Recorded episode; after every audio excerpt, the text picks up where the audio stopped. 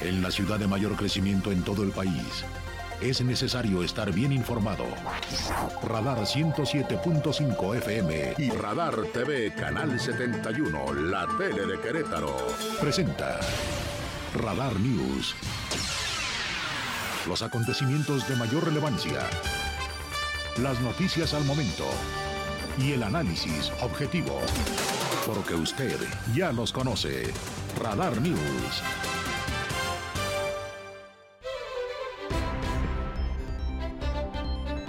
Muy buenas noches, bienvenidos, bienvenidas, bienvenides a este espacio informativo. Mi nombre es Diana González, me da muchísimo gusto tener la oportunidad de poder comunicarme con ustedes, de establecer esta relación a través del 107.5 de la frecuencia modulada y por supuesto de Radar TV, la tele de Querétaro.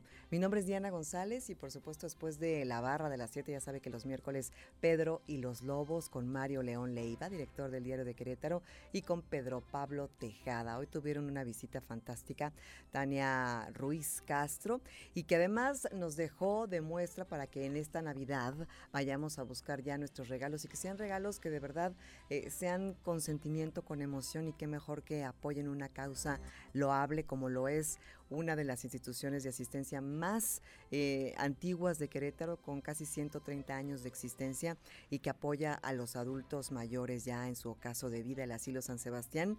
Lo tengo en mis manos, le agradezco a Tania que me haya dado la oportunidad de, de poder verlo, ojearlo. Está precioso, las fotografías son de los mismos adultos que están en este asilo. Eh, y bueno, es un excelente regalo para estas fiestas navideñas. Si lo quieren eh, obtener y ya sea quedárselo o regalárselo a sus seres queridos, están en Facebook como Asilo San Sebastián Cro, están en Instagram como Asilo San Sebastián y el teléfono 442-212-1861, el WhatsApp 442-434-4273. Más adelante les comparto nueva cuenta los datos y los ponemos ahí en pantalla, pero pues es que lo vi aquí en la mesa y dije, es el momento. Así que muchas gracias y pues vamos a apoyar, ayudar a los ancianitos de Querétaro del Asilo San Sebastián. Vámonos, eh, si le parece a usted, con el resumen de la información más adelante, por supuesto, la crónica de lo que pasó el día de hoy en el Mundial, en el Mundial de Fútbol de Qatar 2022, que mire, me duele mi corazoncito, ya no sé si reclamarle a Chucho mi apuesta o no. Tengo corazón de pollo, me ve usted ruda, pero, pero vamos, vamos a hacer una encuesta, vamos a hacer una encuesta. Mire, la, la apuesta era la siguiente.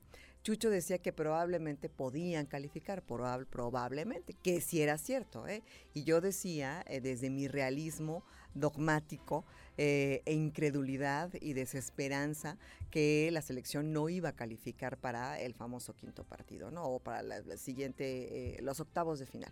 Y bueno, pues resulta que no calificaron, que se quedaron el día de hoy. Sí me da tristeza, no estoy feliz porque pues obviamente soy mexicana pero pues sí me caerían muy bien unas pizzas. Entonces, no lo sé. ¿Qué dice la encuesta? 442-592-1075. Pon sí si quieres que Chucho pague y pon no si quieres que lo perdonemos. 442-592-1075. Hasta me mandó un sticker con su ojito de lágrimas. Si esto no es TikTok, hombre, esta es la vida real. Aquí se sufre, se trabaja. Ahí está la encuesta, 442-592-1075. En redes sociales estoy en Instagram como arroba yo soy Diana González, en Twitter soy Diana González, el Twitter de Radar, Radar 1075, para que nos mande ahí su comentario, análisis, opinión. Es más, díganos qué hubiera usted hecho en el lugar del Tata Martino, le gustó la estrategia, no, que sigue para la selección. Compártanos su sentir, 442-592-1075. Y ahora sí, después de esta bonita introducción, nos vamos directamente con el resumen de la información.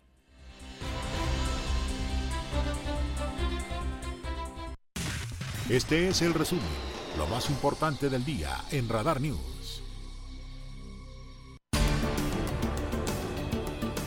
En el resumen de la información nacional y en la mañana estábamos escuchando al presidente de la República al cerrar la conferencia matutina que por ahí le gritaban, presidente, ¿cuál es el marcador para el día de hoy del partido México-Arabia Saudita? Y el presidente muy optimista, bonachón como es, dijo 4-0 favor México. Al rato le compartimos el audio, pero además de eso también habló acerca de su visita a Perú para poder realizar esta cumbre que se canceló en México derivado de que el presidente eh, de esa nación no puede salir del territorio y bueno, pues la visita se está programando para el próximo 14 de diciembre. Así lo dijo el presidente de la República.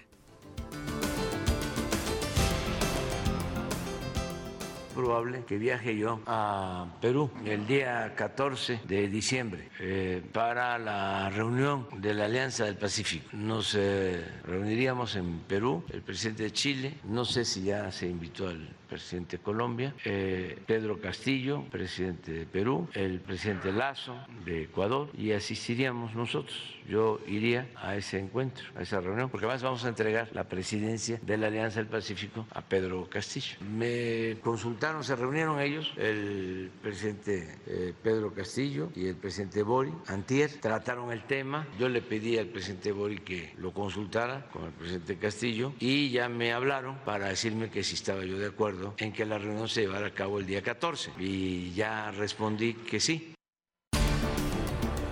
Que el presidente se va el 14 de diciembre a Perú para ser parte de esta cumbre de la Alianza del Pacífico que la sede normalmente era en México y se canceló.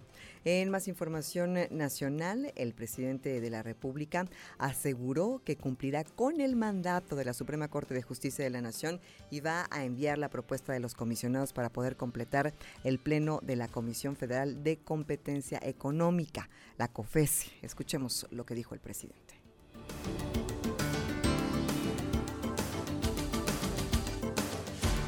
Vamos a cumplir con el mandato de la Corte y vamos a enviar la terna. Yo no estoy de acuerdo con lo de la COFESE. Mm, este, es como el INE. Este, porque pues es un organismo que defiende a empresas eh, particulares, no defiende a las empresas públicas, no defiende al pueblo. No. Este, eh, son estos instrumentos que fueron creando eh, para eh, proteger el modelo privatizador que se impuso durante el periodo neoliberal. Ahí lo que dijo el presidente de la República en la conferencia matutina. Y acerca del caso de la Barbie, el presidente también habló de este tema en la conferencia de la mañana y eh, pidió al gobierno de los Estados Unidos aclarar la situación legal y el paradero de Edgar Valdés Villarreal, alias la Barbie.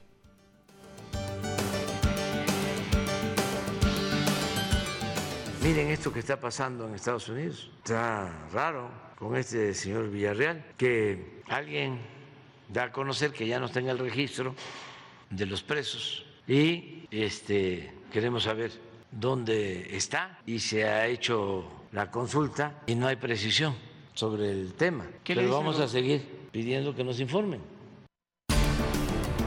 Por otra parte, y en otro tema, acerca de la ratificación probable de Gerardo Esquivel como subgobernador del Banco de México, dijo que todavía no se hará ese anuncio y que no se sabe si será él u otra persona quien se quede en ese puesto. Así lo dijo el presidente esta mañana.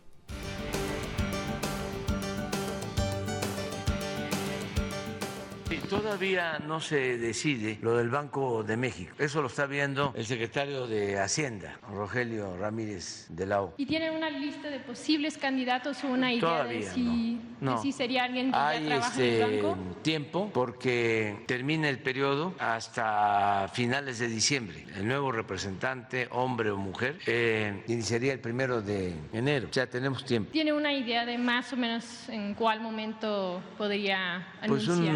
Un- unos 10 días, 15. En la información nacional nos vamos a la información internacional y es que el presidente de Venezuela, Nicolás Maduro, habló acerca del canje de prisioneros con el gobierno de los Estados Unidos.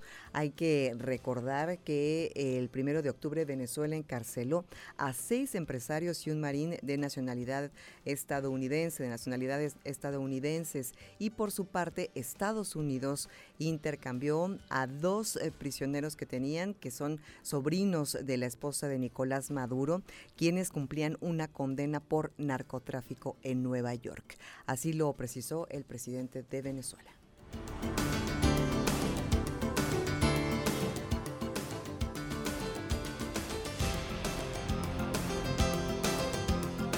Bueno, efectivamente hubo un intercambio de prisioneros entre dos gobiernos, como normalmente se hace como hace Rusia con Ucrania, como hace Estados Unidos con Irán, y bueno, no sabría decirte cuál es el destino de las personas que fueron intercambiadas. Pero bueno, forma parte de los acuerdos internacionales que normalmente eh, los gobiernos pueden llevar a cabo.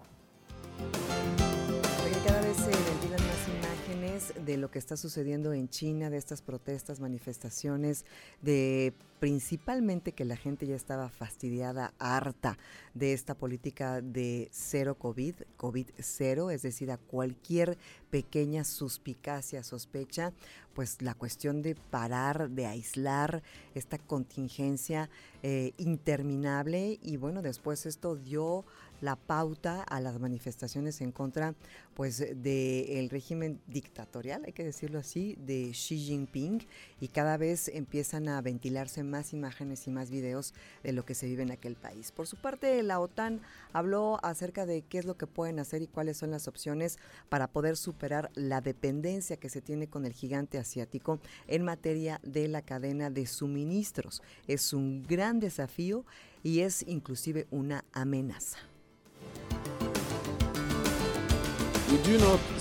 No vemos a China como un adversario. Seguiremos dialogando con China cuando nos interese, sobre todo para transmitir nuestra posición unida sobre la guerra ilegal de Rusia en Ucrania.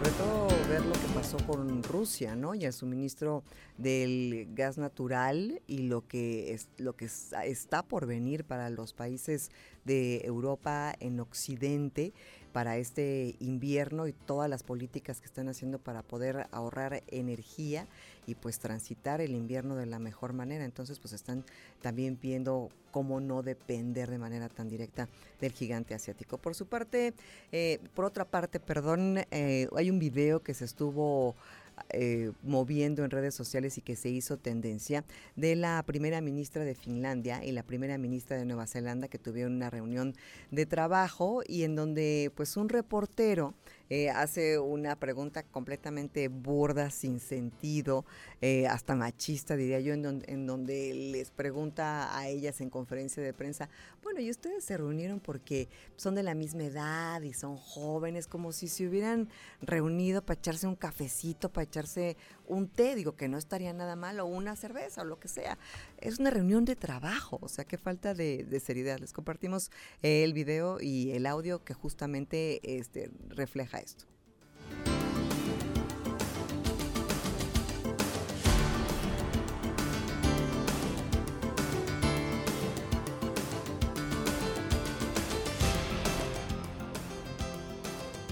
My first, my first question is I wonder whether or not anyone ever asked Barack Obama and John Key if they met because they were of similar age. Es, si alguno de uh, ustedes le preguntó a Barack uh, Obama cuando se reunió con alguno de sus similares si se reunían porque son de la misma edad.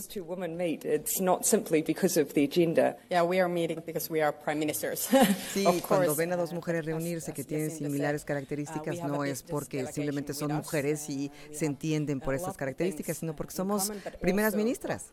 Can do uh, much more uh, together. podemos hacer muchas más cosas juntas eh, en una reunión de trabajo, pero pues sí, de alguna manera dejó entrever pues la poca seriedad del reportero al hacerles una pregunta tan Y eh, para cerrar este bloque de información internacional, bueno, pues eh, Francia es noticia y no porque perdió contra Túnez el día de hoy, sino porque la UNESCO ha determinado que la baguette, este pan tan tradicional, histórico de este país, que se reconoce incluso como parte vital de su gastronomía y de sus costumbres, bueno, pues se convierte ya de manera oficial en patrimonio inmaterial de la humanidad.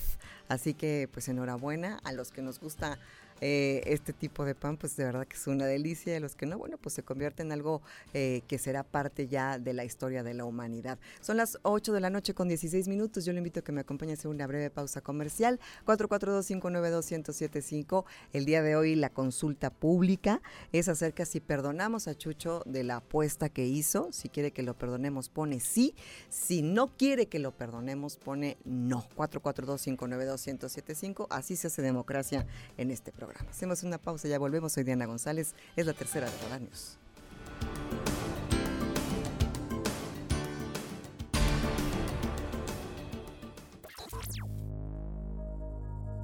Radar News, la mayor cobertura informativa. En transmisión. Radar News. Continuamos. 8 de la noche con 21 minutos, 8 con 21, y le comparto que en días previos le habíamos eh, a usted informado acerca de un supuesto caso de discriminación en el Museo de Arte Contemporáneo de Querétaro, de un artista eh, no binario que quería, que tenía una propuesta para, para realizarse en este museo y que pues no se pudo llevar a cabo y alude a una situación discriminatoria. A este respecto, la secretaria de Cultura del Estado, Marcela Herbert Pesquera, y el artista eh, Fausto García se reunieron el día de ayer para poder iniciar un proceso de diálogo con la intención de reconocer la situación visibilizada por el artista en el Museo de Arte Contemporáneo, el MAC, y consolidar a través de una serie de acciones concretas el respeto a los derechos de la comunidad artística libre de prejuicios en razón de sexo y género desde cualquiera de los recintos de la dependencia estatal. Lo que le leo ahora es el comunicado comunicado que envía justamente la Secretaría de Cultura del Estado de Querétaro. En este encuentro que se celebró en la sede de la Secretaría de Cultura, la funcionaria estatal escuchó los planteamientos de eh, Fausto Gracia y reiteró el rechazo de la dependencia a su cargo hacia cualquier acto de discriminación. Ofreció una disculpa para las y los artistas de las diversas disciplinas en la entidad, comprometiéndose a buscar las vías necesarias para evitar que esta situación se vuelva a repetir. Por su parte, Fausto Gracia expresó la importancia de abrir las vías de comunicación efectivas entre la Secretaría de Cultura y la comunidad artística en la búsqueda de condiciones dignas y de pleno respeto a los derechos de todas, todos y todes les artistas. Que esto me parece de vital importancia porque a fin de cuentas el arte, el arte como tal en todas sus manifestaciones, pues es el camino natural para la expresión del ser. Y si ahí no se puede ser, pues entonces en qué espacio, ¿no? Entonces es importante esta reunión que se sostuvo. En más información, te comparto que la Fiscalía ya hizo peticiones al Tribunal Superior de Justicia para poder esclarecer los hechos violentos del pasado 28 de noviembre. La información a detalle la tiene mi compañera Andrea Martínez.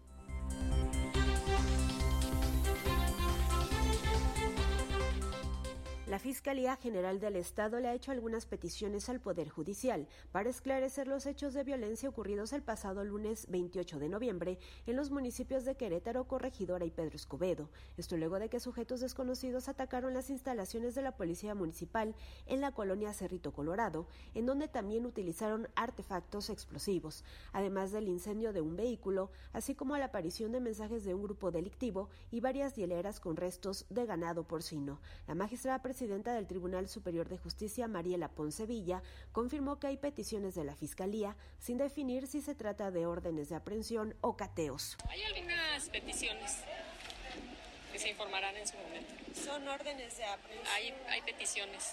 Creo que es importante para todos que se resuelvan estos casos, tenemos que tener la reserva de vida. Poncevilla precisó que se debe mantener la reserva de la información, pero que en su momento se darán a conocer las acciones que se llevan a cabo para esclarecer lo ocurrido el pasado 28 de noviembre. La titular del Poder Judicial recalcó que es importante para todos que se resuelvan este tipo de casos. Para Grupo Radar, Andrea Martínez. Gracias Andrea Martínez por la información. Y por su parte Alejandro Olvera Hernández, quien es el eh, secretario general de la Alianza Sindical de Trabajadores en el Estado de Querétaro, habló acerca de la percepción de inseguridad que tienen algunos trabajadores, sobre todo en las zonas industriales y específicamente por los robos que se han suscitado en dichas zonas. Así lo dijo el secretario eh, de esta Alianza de Trabajadores en el Estado. Tenemos la información con Alejandro Payán.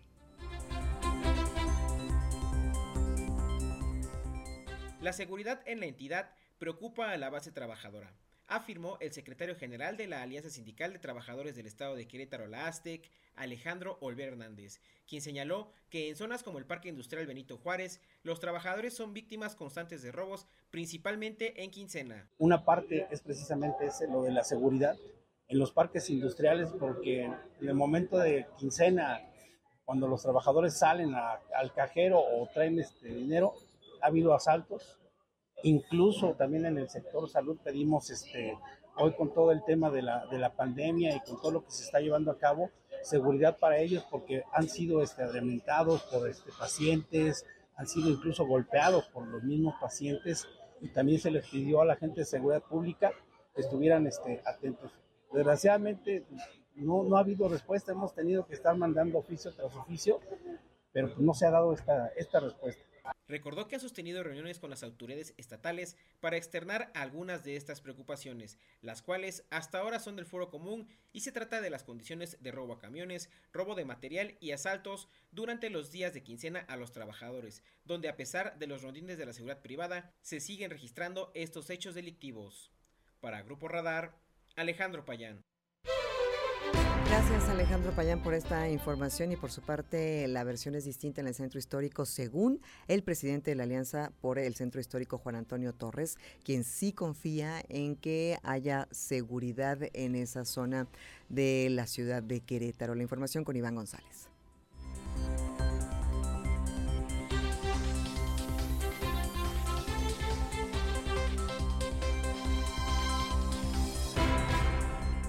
La comunicación con, las, eh, secretarías de seguridad, tanto municipales como, como estatales, siempre han sido de manera directa. Eso, eso queremos ponerlo siempre en la mesa nuestra perspectiva siempre ha sido de confianza hacia las autoridades. Sabemos que siempre hay rivales que quieren desestabilizar ese trabajo que se ha venido haciendo. Hasta el día de hoy no tenemos ningún eh, reporte donde este tipo de situaciones hayan transgredido el centro histórico. Llamamos cobro de piso, llamamos otro tipo de, eh, delitos que se puedan presentar ya de alto impacto en, nuestro, en el corazón de la ciudad.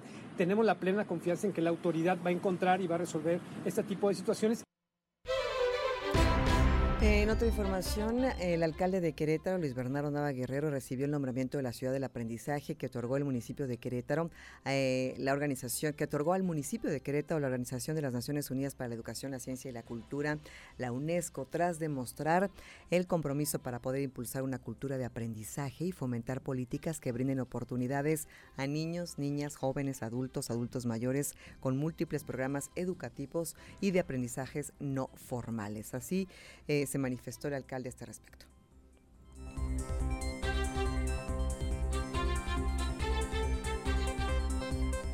En un mundo en constante evolución, debemos acercar a la gente a los conocimientos, la información y a las herramientas que les permitan no solo adaptarse, sino formar parte de esa evolución. Por eso, como gobierno, como administración, Apostamos también a la formación de la población de todas las edades, en rubros como medios digitales y en este aprendizaje en donde como sociedad tenemos que ser más incluyentes, tenemos que ser una sociedad inclusiva que nos permita desarrollar todas las actividades deportivas, artísticas, culturales y en poder impulsar una gran visión humanista del futuro al que todos aspiramos. En otro tema, pero también con respecto al municipio de Querétaro, el alcalde habló acerca de la apertura que existe en el municipio para poder eh, llegar a un consenso y tener las mejores estructuras para poder apoyar a aquellas personas que utilizan otro medio de transporte y específicamente un transporte sustentable. La información con Alejandro Payán. Las inquietudes de los ciclistas se verán reflejadas dentro del programa de mantenimiento y obras del próximo año. La administración municipal tiene toda la apertura para dialogar con la comunidad ciclista, afirmó el alcalde Luis Nava. Siempre hemos tenido plena disposición para poder conocer cuáles son las propuestas, los planteamientos y por supuesto que el diálogo implica que todas las partes mantengamos y tengamos esa misma disposición de de escuchar los planteamientos, los razonamientos y por supuesto de actuar en consecuencia. Entonces de nuestra parte existe un compromiso para poder eh, actuar. Todos sabemos que la dinámica y la situación es muy compleja porque eh, hay muchas necesidades, se incorpora el tema de la carretera 57 dentro de los retos que tenemos en movilidad y obviamente el presupuesto pues no es suficiente. Sin embargo, le daremos prioridad en el presupuesto a los temas de movilidad y eh, nosotros estamos previendo un incremento importante. Reiteró que su administración tiene la apertura para escuchar y tener la disposición de trabajar en conjunto con las asociaciones de ciclistas para actuar en cuanto a sus necesidades y peticiones. Reconoció que el presupuesto del próximo año se dará prioridad a la movilidad, ya que con la inclusión del mantenimiento del tramo municipal de la carretera 57 se amplía en cuanto al recurso público. Para Grupo Radar, Alejandro Payán. Por esta información. Y Diego Hernández nos preparó una nota acerca de esta colecta que se está realizando para poder apoyar a la familia del señor Leopoldo, que desgraciadamente falleció derivado de las lesiones por un atropellamiento de un camión de carga de la empresa Tres Guerras. Esto es lo que preparó Diego Hernández. Familiares y la Unión de Asociaciones Ciclistas de Querétaro están llevando a cabo una colecta para la familia de Leopoldo Ramírez Villa, ciclista asesinado recientemente en la capital queretana. En ese sentido, Sharon Lepe Guerrero, familiar de la víctima, apuntó que fue un gasto inesperado lo sucedido, y Andrei Montero, vocero de la Unión, invitó a la ciudadanía a participar en depositar a la cuenta BBVA 4152-3139-9796-7810, que está a nombre de la joven. Sharon explicó para Radar News que debido a lo inesperado de los hechos tuvieron que desembolsar una gran cantidad de dinero y hacer diversos movimientos para poder enterrar al ciclista. Tuvimos un poquito de gastos porque tuvimos que sacar este a alguien del panteón para, para poder para poder enterrarlo a él porque no había lugar. Entonces todos los trámites, los pagos de los permisos, todo eso, pues sí, se nos llevó un tantito más de, de dinero que, teníamos, de que no teníamos pensado.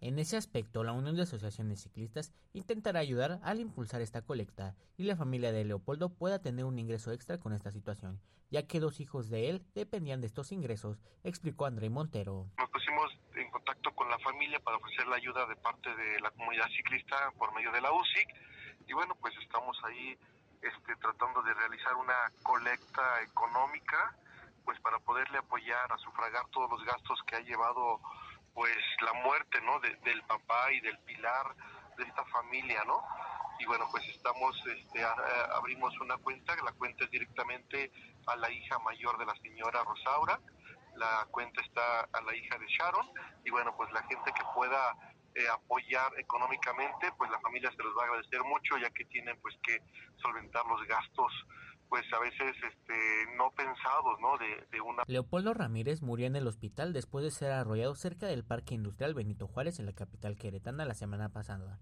siendo esta colecta una manera de ayudar. Para Grupo Radar, Diego Hernández.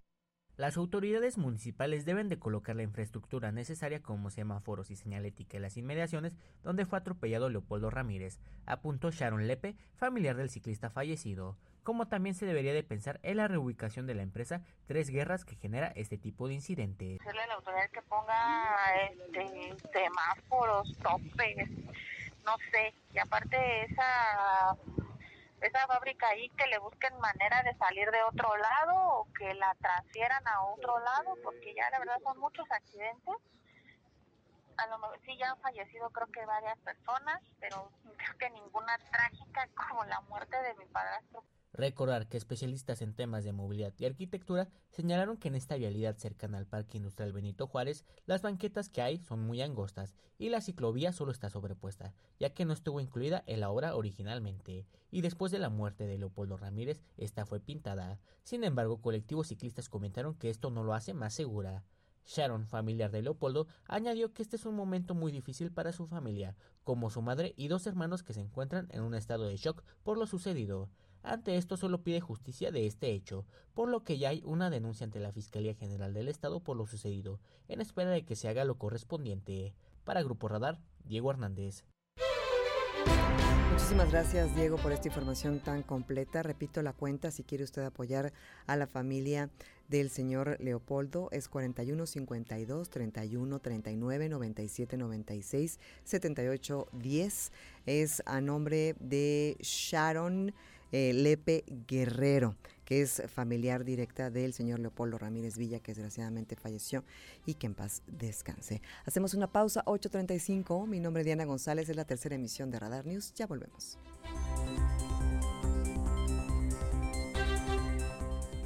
Radar News. Cobertura total desde el lugar de la noticia. Radar News. La mayor cobertura informativa. Pasión, entrega, estadísticas, resultados, fechas. Los deportes con Jesús Muñoz en Radar News, tercera emisión, por Radar 107.5 FM y Canal 71 Wii.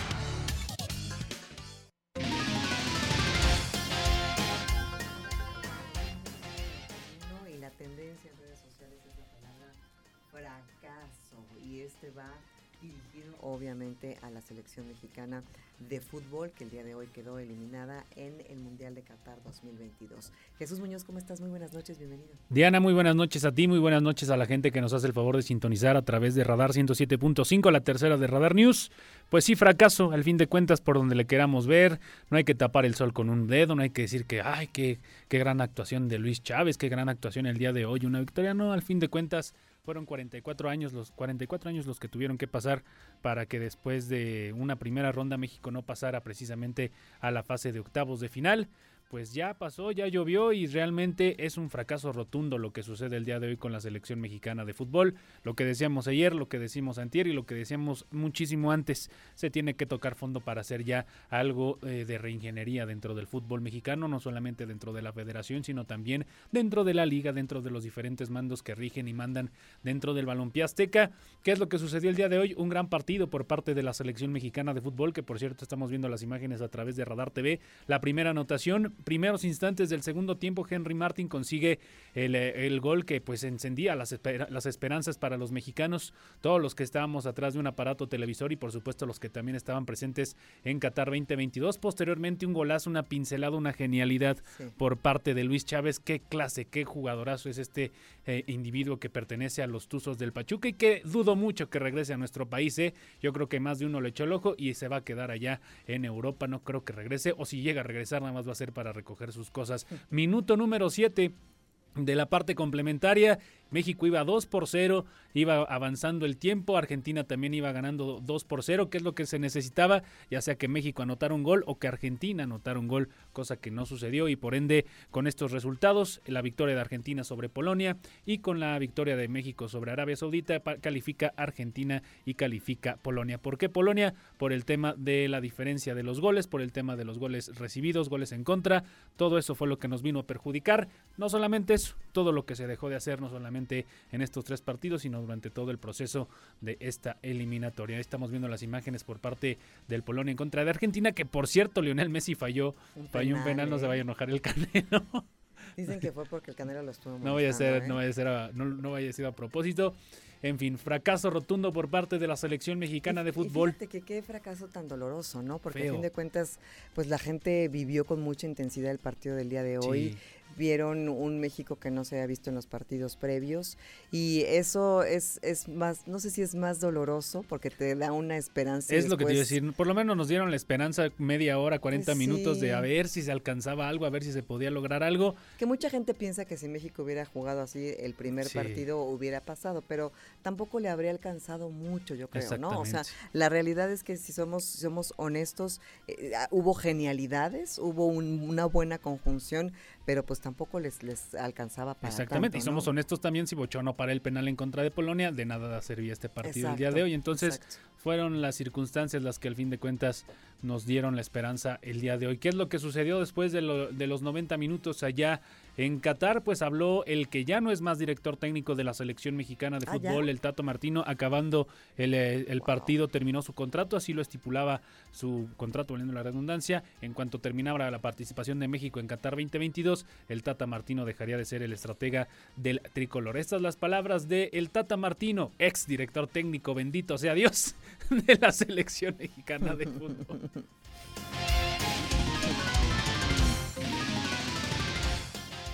Eh, no, no podría decirle absolutamente nada a la gente porque yo soy el responsable máximo de esta terrible decepción y frustración que tenemos. Y como responsable de, esto que provoca mucha tristeza, este, lo único que tengo para decir es que asumo totalmente la responsabilidad de, este gran fracaso, que como vos decís, hacía siete u ocho mundiales que no, este, no se producía. Eh, y lo otro, me parece que la primera pregunta un poco contesta lo que sería la segunda, la segunda pregunta. No hay ningún motivo que ahora me haga pensar que este, el futuro debería ser de una manera distinta. El contrato se venció cuando el árbitro terminó el partido y no hay nada para hacer. Y de regreso a Argentina. Hay, hay varios eh, tweets eh, que señalan a los verdaderos culpables de la mediocridad del equipo mexicano. John de Luisa, sí, que va a seguir al frente de cuatro años más. ¿eh? Salinas Pliego y los ocho extranjeros que se permiten jugar en la liga. ¿no? Y, ya lo habían platicado aquí en esta mesa. Sí, sí, sí. Sabemos que al, fin de cuentas las televisoras son las que rigen el fútbol en nuestro país. Los nombres que acabas de decir tal cual. John de Luisa que lo ratificaron antes del partido. Lo ratificaron como el mandamás de la federación cuatro años más. Digo, si le tenemos que atribuir algo a este señor, pues es que nos dio 10 partidos para el próximo Mundial. México, hay que decirlo, ya está calificado para el Mundial del 2026. Yo creo que el que llegue o no llegue a formar parte de la Federación Mexicana de Fútbol no podrá hacer mucho. Se viene una etapa más que triste para el fútbol mexicano. No vamos a París, nos vamos a los Mundiales de las categorías, nos vamos a diferentes eh, eh, enfrentamientos que bien servirían para foguear. Lo que decías, afoguear a los novatos y pues no vamos a ser eliminatoria para el un hueco no grande. Un hueco muy, muy abismal.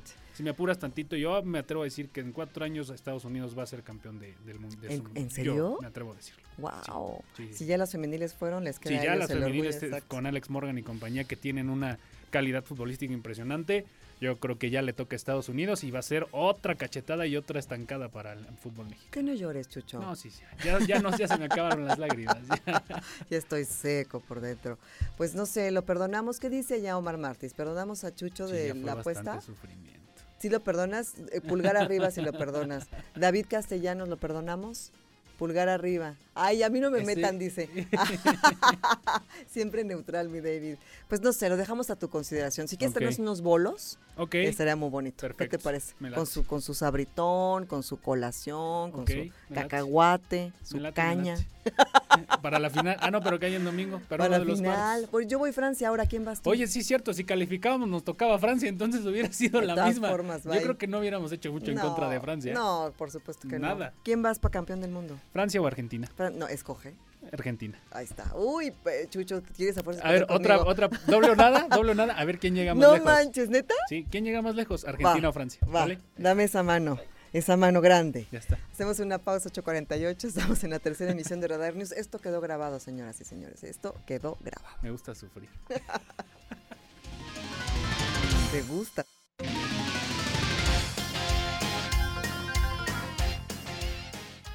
Radar News, la mayor cobertura informativa. Lo ves, Tele de Querétaro, en transmisión simultánea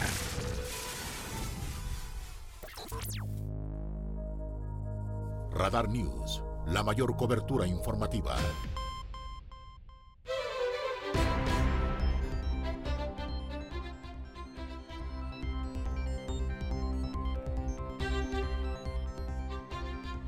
Hola, soy Esther Schiffman, soy nutrióloga y hoy quiero aclarar algunos mitos de alimentos procesados porque es una realidad que tenemos que consumir 80-20. 80 de alimentos cocinados en casa, tener una alimentación basada en plantas, de eso que encontramos en el mercado, estos alimentos, frutas, verduras, granos enteros, todo lo que está ahí.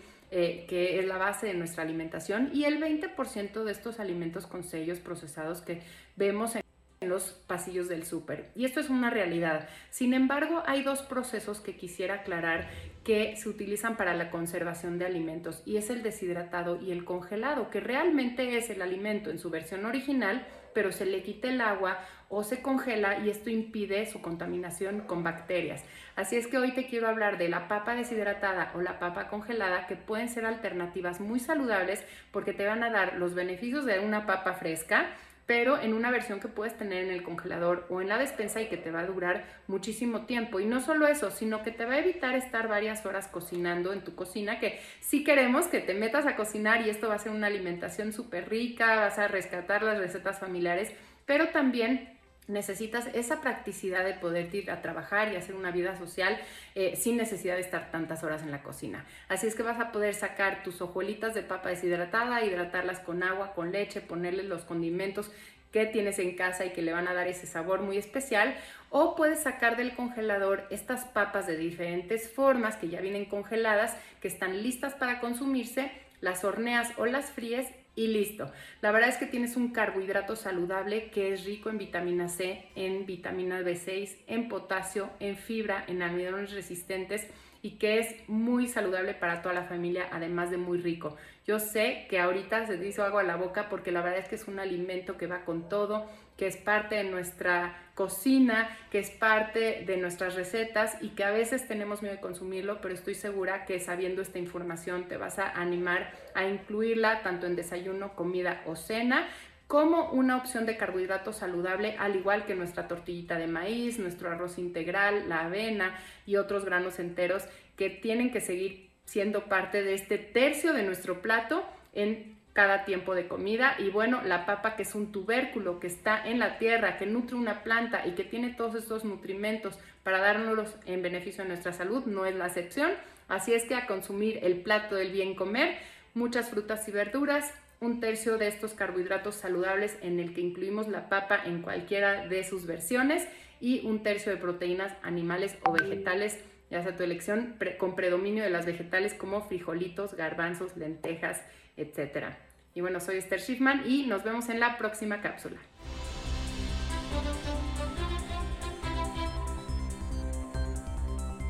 Muchísimas gracias por habernos sintonizado una noche más, una emisión más de la tercera de Radar News. Mi nombre es Diana González y por supuesto regreso el día de mañana en punto de las 8 de la noche. Gracias y hasta la próxima.